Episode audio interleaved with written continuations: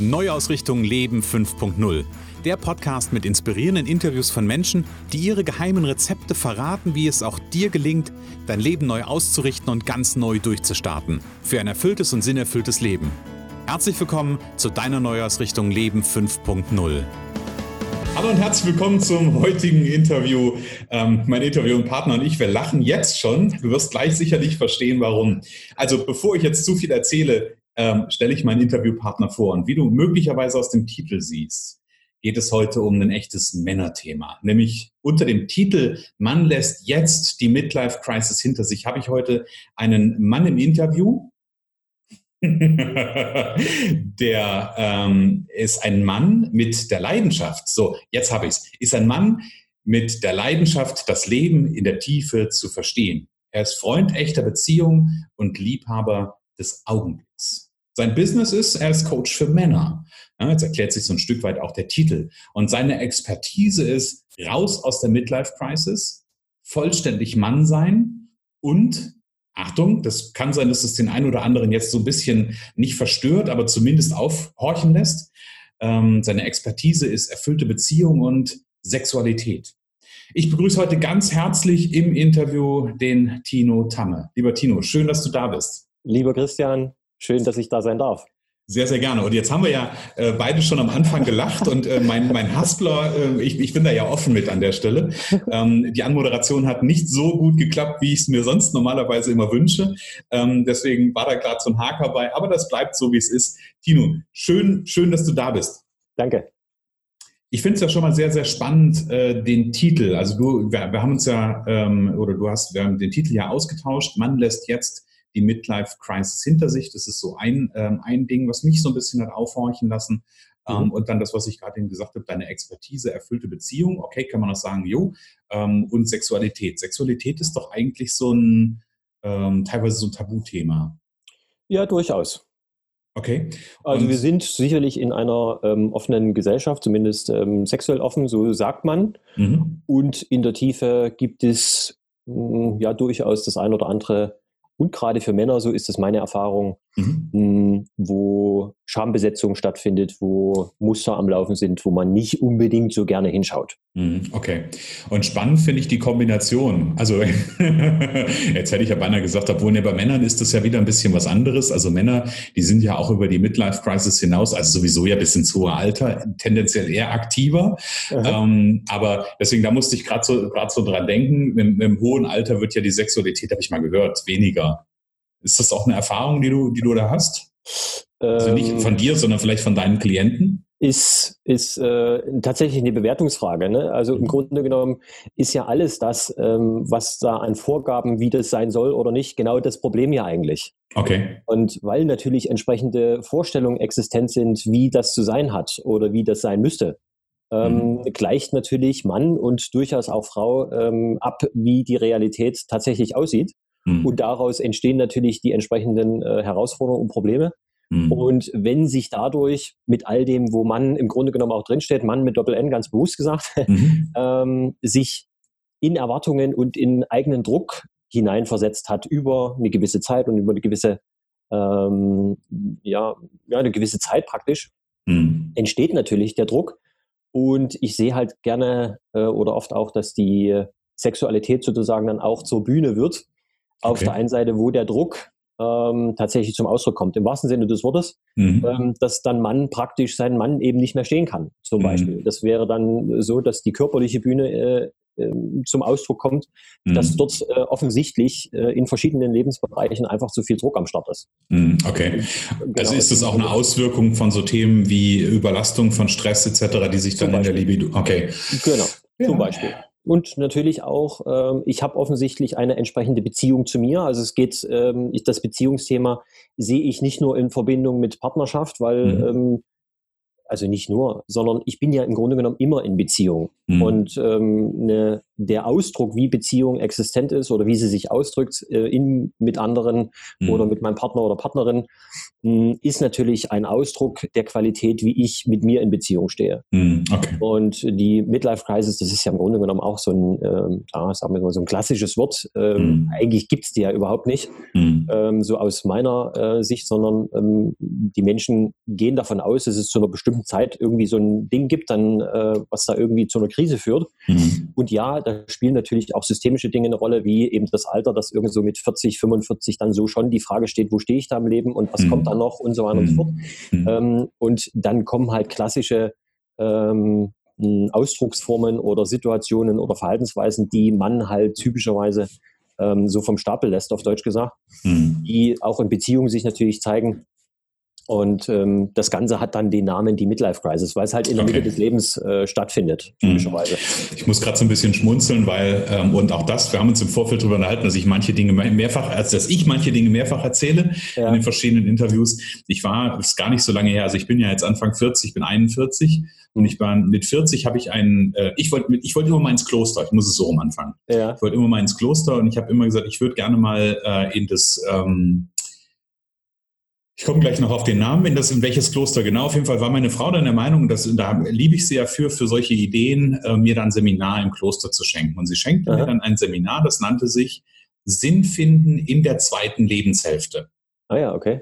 Ähm, so, zweite Lebenshälfte äh, habe ich dann erstmal so hingenommen, ja. ähm, bei meinem 40. Geburtstag haben mir auch alle viel Glück für die zweite Lebenshälfte gewünscht. Aha. Ich habe die dann alle angeguckt und gesagt, Leute, ich weiß gar nicht, was ihr habt. Ich habe gerade ein Drittel hinter mir. Mhm. Ähm, aber das Spannende war, als ich auf diesem Seminar war, ähm, das Klientel zu sehen, wo ich echt das Küken war. Mhm. Also mit 40 war ich da der Jungspund. Es ging dann mhm. eigentlich erst so ab, naja, ich sag mal, ich glaube, der, der nächst ältere war dann 47, 48 oder sowas um den ja. Dreh. Ja. Ähm, aber da trotzdem spannend zu sehen, die Geschichten, die sich da gezeigt haben, ne? von Menschen, die ähm, ihr ganzes Leben, ähm, also gerade auch bei den Männern war das sehr, sehr deutlich, ähm, auch bei, bei einigen Frauen, bei, bei den Frauen war mehr so das Thema, okay, jetzt ist irgendwie meine, meine Aufgabe der Familie ist nicht mehr da, also mhm. irgendwie sich um Kinder zu kümmern. Also gut, mit, äh, mit 50, äh, ne, irgendwann ist das auch mal, irgendwann dürfen die Kinder auch mal Flügge werden, ist auch nicht die Frage. Ähm, ja. Aber da, da war so Aufgabenlosigkeit und bei vielen, bei den Männern war es häufig, zumindest in dem Kontext irgendwie so, dass irgendwas im Leben passiert ist, dass es irgendwie einen Trauerfall gab, dass irgendwer ja. gegangen ist, dass es ein Trennungsthema ja. gab und die genau auf das zurückgeworfen wurden, auf diese Frage. So wirklich dieses, okay, und das soll es jetzt gewesen sein? Ja, genau. Ja. ja. Also ja, ganz, allem, ganz spannend. Vor allem wir, wir, wir Männer, sage ich mal, wenn man das jetzt mal sehr pauschal betrachtet, ähm, haben ja schon eine gewisse Struktur uns äh, antrainiert, sage ich mal, wie das Leben so zu funktionieren hat, in der Hoffnung, dann irgendwann mal anzukommen, also mhm. irgendwann mal fertig zu sein, aber eigentlich ähm, kommt man nicht an. Mhm. Und ähm, irgendwann stellt man sich dann sicherlich mal die Frage, ja, äh, jetzt habe ich so den ersten Lauf hinter mir, so Lebensmitte könnte man sagen, so 40, 35, 40, so teilweise fängt es bei dem einen oder anderen schon an. Und äh, das Gefühl von nicht angekommen zu sein, ist halt immer noch da oder nie mhm. weggegangen. Und dann äh, stellt sich man natürlich schon die Frage, und wie soll ich das jetzt machen? So. Mhm. Ne? Und ja. oft hat halt oder viele Männer, das ist so das, was ich eben erlebe, ähm, suchen natürlich die Lösung im Außen. Mhm. Und wenn ich aber, ich sage das jetzt mal ganz salopp, schon äh, die zweite Trennung hinter mir habe, ähm, den fünften Job äh, gewechselt habe, ist bei dem einen oder anderen nicht passiert, mhm. dann äh, kommt sicherlich Mann irgendwann mal auf den Trichter und sagt, naja, warte mal, ähm, den sechsten Job, die vierte Ehe oder wie, wie soll das jetzt gehen? Es hat alles mhm. irgendwie offensichtlich funktioniert. Ne? Also die hm. Strategie wird dann ja. Hoffentlich mal irgendwann hinterfragt. Ne? Genau, da gibt es so diesen schönen, diesen schönen Spruch dazu. Schau mal, wer bei all den Dingen, die dir passiert sind, der, der Protagonist war, der die Konstante war. Ah, okay, das bin ich selber. Cool. Ja, ich, ich ja. habe mich in jede Beziehung mitgenommen. Genau, richtig, richtig. Ah, schön. Und dazu fällt mir so ein schönes Lied ein ähm, von einem, es ist ein, ist ein Liedermacher aus, ähm, ich glaube aus Mainz ist das, der heißt Fenner. Ähm, mhm. Das war sein erstes Lied, was er quasi, also meine Tochter hat das geliebt. Ähm, und da gibt es so eine Textzeile, geht so eine Trennungsgeschichte, sie will ihn verlassen. Also Herzschmerz, ja, irgendwie so. Mhm. Ähm, und äh, da gibt es so eine Textzeile, die, die dann heißt, egal wo, wohin du gehst, äh, dein Päckchen ist schon dort. Ja. Ja, also von daher ganz egal, an welchem Punkt wir sind, ob wir uns jetzt trennen, woanders hingehen, ähm, wir nehmen uns immer selber mit, wie du es ja, schön genau. sagst. Ja, genau. Tino, jetzt haben wir schon ganz, ganz viel vorne weggeredet und ich glaube, das wird ganz, ganz, äh, ganz interessant, was wir noch zu besprechen haben. Ich würde okay. gerne so eine Einstiegsfrage zum eigentlichen, äh, ja. zu meinem eigentlichen roten Faden stellen. Okay. Ähm, den stelle ich allen Interviewpartnern, einfach weil ich auch so ein Stück neugierig bin, was da, ähm, also ich bin bei allen Fragen natürlich neugierig, was passiert und was kommt. Ähm, bei der bin ich es aber ganz besonders. Und ähm, wo es mir darum geht, wenn du so dein Leben dir momentan anschaust, ähm, wie fühlt sich dein Leben im Moment an? Rund und satt. Okay. Was verstehst du unter rund und satt? Hm, die Fragen, die ich selber natürlich im Laufe meines Lebens äh, so hatte, die sind mhm. Durchaus auch, ähm, mhm. die sich mir tatsächlich schon so um die 30 herumgestellt haben oder zumindest ich eine Idee von dem Sinn meines Lebens hatte mit 30 mhm. und ich geglaubt habe, dass ich den Sinn jetzt verfolge, äh, mit 35, 36 feststellen durfte, dass es das nicht gewesen ist, also das auch nicht gewesen ist. mhm. Und ähm, tatsächlich die letzten Jahre mich intensiver damit äh, beschäftigen durfte, äh, Situationen eingetreten sind, wo ich auch die Gelegenheiten dazu bekommen habe. Also das, ich sage es gerne auch so, das Leben mir Gelegenheiten gegeben hat, ähm, mich damit nochmal intensiver auseinanderzusetzen, mhm. Hm, dass ich tatsächlich in so ein Zustand von angekommen sein gelangt bin. Für mich fühlt mhm. sich tatsächlich genau auch aus dem Grund rund und satt an. Viele, viele Fragen sind geklärt. Äh, viele, viele Muster sind äh, automatisch auch durchaus verschwunden, die ich mhm. an vielen Stellen, glaube ich, vorher nur verstandesgemäß verstanden habe, was da mhm. irgendwie los ist. Mhm. Ähm, ich glaubte eine Zeit lang, die Welt ziemlich gut verstanden zu haben und auch zu mhm. verstehen. Mhm. Was mir aber auf Basis der Frage des Sinn des Lebens ähm, nicht wirklich eine Antwort geliefert hat. Mhm. Also es waren schöne Erklärungen, aber mhm. so in der Tiefe, so dieses, dass dieses Gefühl von Rund und Sattheit irgendwie, weil ich eine Idee hatte, dass das wohl irgendwo stecken müsste, mhm. ähm, ich aber da nicht drangekommen bin. Und okay. das ist auch genau das, was ich ähm, bei meinen Klienten erlebe, dass die eigentlich alle die Motivation haben, irgendwie das Leben rund zu machen, das Leben mhm. satt zu erleben und äh, mhm. einfach mal aus so einem Vollen zu schöpfen und irgendwie in der Kraft seines Potenzials zu sein, mhm. mh, dass das irgendwie nicht möglich ist oder mhm. noch nicht möglich geworden ist. Ähm, und dadurch natürlich irgendwie Fragen entstehen, wo man dann ähm, Mann mit Doppel-N sich die Frage stellt, was, was, was, wo geht es jetzt eigentlich hin? Irgendwie? Ich okay. brauche vielleicht doch nochmal irgendwie eine Lösung. Ja.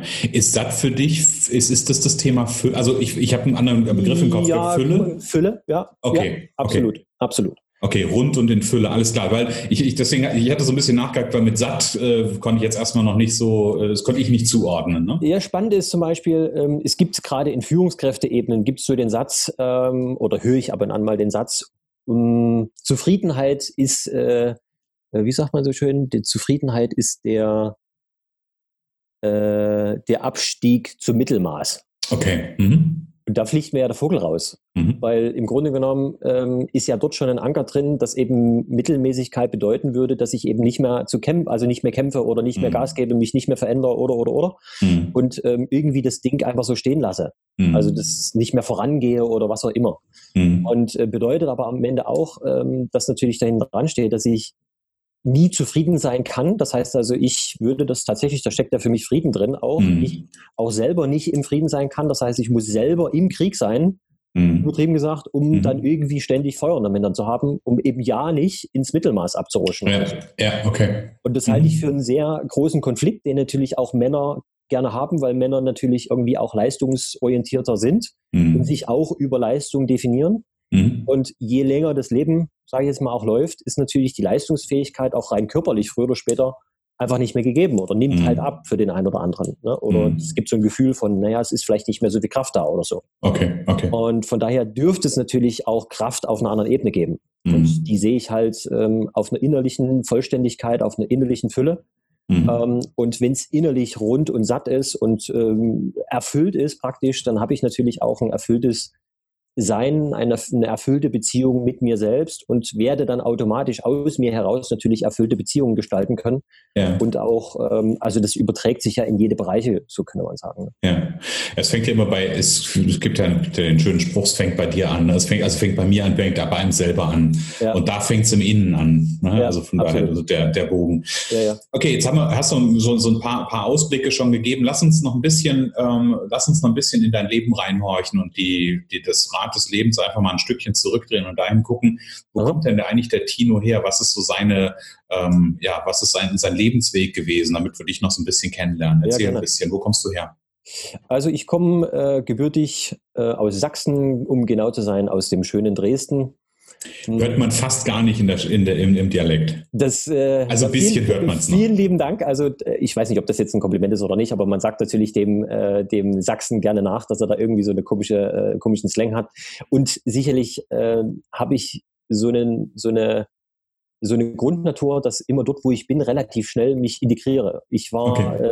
äh, eine Zeit lang zweieinhalb, drei Jahre in Berlin mhm. beruflich äh, tätig. Ich war auch ähm, knapp drei Jahre im Robot tätig. Mhm. Ähm, und habe da natürlich auch durchaus äh, andere Sprachqualitäten, glaube ich, mitgenommen und ja. äh, vielleicht auch das Sächsische irgendwie abgelegt. Ich weiß nicht so genau. Also ich, ich liebe Dialekt. Also ja. deswegen ist das für mich durchaus eher als Kompliment gedacht. Okay. Ähm, ich finde es ein bisschen schade. Also ich bin ja so, ich komme aus dem Nordhessischen ähm, und das Einzige, was du hier im Nordhessischen als wirklichen Dialekt hast, also jetzt, ich sage mal, wir sind zwar nicht bei dem Hochdeutsch wie die Hannoveraner, ja, ähm, aber das Einzige, was du hier im Nordhessischen als Dialekt hast, dann bist du halt wirklich im ländlichen Dörflichen, im Dörflichen und das ist dann das Platt. Mhm. Und das Platt spricht halt keiner. Ja? ja, ja. Ähm, ich könnte es auch nicht, ich kann kein Platt sprechen. Ähm, mhm. Ich komme aber auch aus einem, aus einem Ort, wo es sowas nicht gab, ja, oder auch heute nicht gibt oder auch nie geben wird. Ähm, und deswegen finde ich das sogar fast ein bisschen schade, dass es das hier nicht gibt. Aber ich bin, mhm. ich bin ein totaler Freund von, ich liebe so den friesischen Dialekt, ich liebe den bayerischen Dialekt. Ich ja. mag auch das Sächse, das, das, das, das Sächse mag ich auch total gerne. Ja. ja. also deswegen, für mich ist das eher ein Kompliment ähm, und ich finde es auch schön, so ein Stück weit, es hat ja auch sowas mit, mit, mit in, der, in der Sprache verbunden zu sein mit einer Region. Also deswegen finde ja, ich das durchaus. Wunderbar. Durchaus, ja. Okay, das heißt, du kommst aus, äh, aus, aus, in Sachsen geboren, aus Dresden hast du gesagt, und dann hast mhm. du durchaus auch einen Weg gemacht über verschiedene Regionen in Deutschland. Ja, ja. Ähm, und und was, was hast du da, was hast du gemacht? Also wo, was ist so dein beruflicher eigentlicher Hintergrund? Mm, also nachdem ich so in meiner Jugend, äh, also ganz ursprünglich, das fing schon so die erste Prägung, äh, fing da schon an. Ich wollte ganz ursprünglich mal Pilot werden. Okay. Und ich bin ja in einer gewissen Weise so ein Wendekind, ähm, wo natürlich in meiner Familie nicht so hundertprozentig mm, klar war, wie das jetzt gehen wird. Grundsätzlich gab es so eine positive Stimmung, Mensch, da wird jetzt irgendwie alles anders und alles irgendwie schöner. Mhm. Ähm, das, was ich aber erleben durfte, ist, dass natürlich in meiner Familie relativ viel Angst ein Thema war, weil natürlich die Zukunft und wie das beruflich bei meinen Eltern weitergeht, ähm, nicht so klar war an vielen Stellen. Mhm. Von daher habe ich da mitbekommen, dass ähm, die berufliche und äh, ja die berufliche Orientierung durchaus eine Herausforderung äh, hat und ich musste einen guten eine gute Richtung landen, so nach dem mhm. Motto. Und ähm, irgendwann hat mein Vater mal mir gesagt, dass so eine Pilotenausbildung irgendwie 150.000 Mark kosten würde damals, mhm. Mark. Und der Satz ging mir durch den Kopf. Ähm, ich habe auf mein Sparbuch gedanklich äh, äh, geschaut Mhm. Hab mir in die Taschen gegriffen, äh, den Elefanten rausgeholt und festgestellt, gut, da ist jetzt nicht allzu viel. Ähm, hab in die Taschen meines Vaters gedanklich hineingedacht und habe gedacht, naja, 150.000 ist da auch irgendwie nicht. Mhm. Hab genau diese Aussage nicht hinterfragt in weiterer Art und Weise. Für mich war der Anker gesetzt, das Thema ist durch. Mhm. Ich war damals ähm, auf dem Gymnasium, wollte praktisch ähm, dann eben studieren und so weiter und so fort, was dann eben mhm. irgendwie auch notwendig ist dafür und so. Ähm, aber ab diesem Zeitpunkt, der Anker war gesetzt, das Ding ist durch. Okay. Und man kann in meine Zeugnisse reingucken. Ähm, das war, die Motivation war weg, ich habe keinen Sinn mehr da drin gesehen, alles gut. Mhm. Also schon da ähm, kam der Punkt, was soll das hier alles? Also so die Sinnfrage. Hm, das war so der erste Punkt, den ich heute reflektieren sagen kann, ähm, wo sich die Frage nach dem Sinn des Lebens schon für mich damals gestellt hat. Okay. Und dann bin ich als Jugendlicher tatsächlich irgendwie so rumgetrieben. Ich habe dann eine Ausbildung zum Industriemechaniker bei der Deutschen Bahn gemacht. Ähm, ich bin sicherlich, habe ich praktische Fähigkeiten, kann auch anpacken und ähm, habe da auch ein gutes Gefühl dafür für Genauigkeit, was mir heute auch im, in meinem Job sehr hilfreich ist, weil mhm. ich bin im Coaching äh, und in der Arbeit mit Männern sehr, sehr genau. Also ich mhm. bin da, bin da äh, sehr scharf auch im Blick. Ähm, ich glaube, das habe ich dort äh, trainieren dürfen, weil ich da Teile bauen durfte, ähm, die ich drehen, fräsen und so weiter, die auf, äh, habe ich immer Wert gelegt, dass das wirklich idealst auf Hundertstel irgendwie genau ist, obwohl das Handarbeit äh, an vielen Stellen war. Ne? Mhm. Ähm, aber ich habe festgestellt, so für mich, dass es das nicht ist. Irgendwas fehlt hier. Ne? Es fühlte sich an wie so, ähm, wenn ich das die nächsten 40 Jahre oder 50 Jahre machen soll, dann fühlt sich das an, als wenn ich ähm, das, was eigentlich an Impuls irgendwie da ist, draußen abgeben müsste, mir einen Zettel ans Bein äh, äh, binden müsste, so nach dem Motto, ähm, es ist eigentlich schon der Zettel, wo Sterben draufsteht, ich warte nur noch, mhm. bis es soweit ist. Mhm. Das war es nicht. Also ohne denen, die da den Job gemacht haben, zu nahe zu treten. Aber ich glaube, in meiner Jugendlichkeit äh, war da auch so ein bisschen so ein Ego-Antrieb auch da. Mhm. Und ich bin dann im Vertrieb äh, gekommen durch verschiedenste Zufälle, könnte man sagen, ähm, wie die Jungfrau zum Kinde. Ähm, und habe dann zwölf Jahre tatsächlich im Vertrieb verbracht. Okay. Habe ähm, dadurch, dass das eine sehr, äh, ein sehr junges Unternehmen damals war, ich bin mit 21, nee, falsch mit 22 schon Niederlassungsleiter geworden in Berlin. Mhm. Mhm. Obwohl ich von Führung, von Einstellen von Leuten, Ausbilden von Leuten und so weiter und so fort überhaupt gar keine Ahnung hatte. Mhm. Aber ich habe meinen Job offensichtlich ähm, recht vernünftig gemacht. Mhm. Ähm, wusste eigentlich auch nicht, ob, wie der überhaupt richtig geht, sondern habe einfach gemacht, war erfolgreich mhm. äh, aus Sicht der Führungsetagen damals in diesem Unternehmen. Und da ist mir dann das angeboten worden und äh, so nach dem Motto am Donnerstag, wenn du am Montag nichts Besseres zu tun hast, äh, dann erwarten wir oder wünschen wir dich gerne in Berlin und dann kannst du mal den Laden schmeißen. Okay. Und ähm, das habe ich dann tatsächlich an verschiedenen Stellen in Deutschland äh, zwölf Jahre lang gemacht. Mhm. Von daher war das auch der Punkt, wo ich mich mit Kommunikation sehr intensiv beschäftigt habe, mich mhm. mit Menschen äh, zwangsläufig beschäftigen durfte und musste, ähm, weil es natürlich relevant war, im Vertrieb ähm, natürlich Erfolg zu generieren, Zahlen zu generieren. Ähm, nur bin ich, hatte ich immer so ein, naja, so ein spannendes Verhältnis dazu so klassischen Führungsmöglichkeiten. Ich mhm. hatte da so einen Hardliner als Vertriebsleiter, sage ich mal, der da tatsächlich mit Butterbrot und Peitsche unterwegs ist, auch viel mit okay. Angst geführt hat und das war überhaupt nicht mein Ding. Mhm. Ich, also rein natürlich schon. Ich hatte da immer eine Abneigung dazu und äh, ich hatte aber nie wirklich so eine Methode, warum ich eigentlich erfolgreich bin. Mhm. Und das war auch der Grund, warum ich mich dann mit äh, verschiedensten Ausbildungen und Coaching und so weiter und so fort beschäftigt habe. Eigentlich mit der Hauptmotivation, im ersten Step mir selber zu erklären, warum das alles so funktioniert, wie ich das da mache, obwohl ich ja, keine okay. Ahnung hatte, wie das geht. Ja. Und ähm, ja, so, so der Rahmen. Und ähm, im Grunde genommen vor, was haben wir jetzt, 2019, vor neun Jahren, habe ich dann die Entscheidung getroffen, es gab dann tatsächlich so ein Zenit im Unternehmen. Ich ähm, hatte alles erreicht, was es irgendwie in einem Unternehmen äh, in der vertrieblichen Ebene irgendwie möglich ist. Mhm. Ich hatte äh, in der Zeit sechs Niederlassungen aufgebaut. Ähm, also von daher, es ging nicht mehr weiter. Ich hätte natürlich jetzt noch eine Niederlassung aufbauen können, äh, noch mal irgendwie das Gleiche machen können, aber irgendwie äh, das Geld hat nicht motiviert, ja. die Tätigkeit hat nicht, sondern es gab tatsächlich so die Sinnfrage, es darf jetzt irgendwie eine neue Ebene sein. Mhm. Und das war der Punkt, ähm, den Erfolg zu multiplizieren und entweder im Unternehmen das zu multiplizieren, das war nicht gewünscht, weil da offensichtlich zu viel Veränderung ähm, auch in anderen Ebenen äh, vermutet wurde. Mhm. Und da habe ich gesagt, okay, wenn das im Unternehmen nicht möglich ist, dann mache ich es für den freien Markt und habe mich dann eben als Coach und Trainer selbstständig gemacht. Also okay. war ursprünglich ähm, habe ich meine ersten Trainings ähm, im Kommunikations- und Vertriebsbereich gemacht, habe dann mhm. irgendwann NLP-Ausbildungen ähm, gemacht und mhm. Ähm, seit naja, gut einem Jahr, anderthalb Jahren äh, ist die Ausrichtung in der Arbeit mit Männern intensiver gewachsen. Mm, okay. Genau. Also ein spannender, also ein total spannender Weg, ähm, wie ich jetzt finde, so vom, vom Blick von außen. Und das, was ich, was ich auch so interessant finde, ist, und das, das deckt sich so ein Stück weit ähm, mit meiner, mit meiner Erfahrung. Deswegen musste ich gerade ein bisschen schmunzeln, als du das sagtest. So dieses, ähm, du hast ja gesagt, du warst in diesem Vertriebsthema äh, drin und hast dann gedacht, okay, ich mache was in Richtung Kommunikation, eigentlich um mir selbst zu erklären, um, um einfach nur in meinem Business an sich weiterzukommen mhm. ähm, und, oder, und oder es sich zu, dir zu erklären, wie das eigentlich funktioniert. Und daraus ist ja dann am Ende irgendwas so ein komplett anderes entstanden. Ja. Hast, du das, hast du, hattest du das schon als ein, hast du das im Kopf gehabt, als du in die NLP-Ausbildung gegangen bist oder als das, hat sich das wirklich entwickelt? Das hat sich auf der einen Seite entwickelt und ich hatte mh, am Anfang, wo ich in den Vertrieb gekommen bin, mit Kommunikationstrainings schon irgendwie zu tun, dass man mhm. in so oder dass ich den ein oder anderen Trainer erleben durfte. Mhm.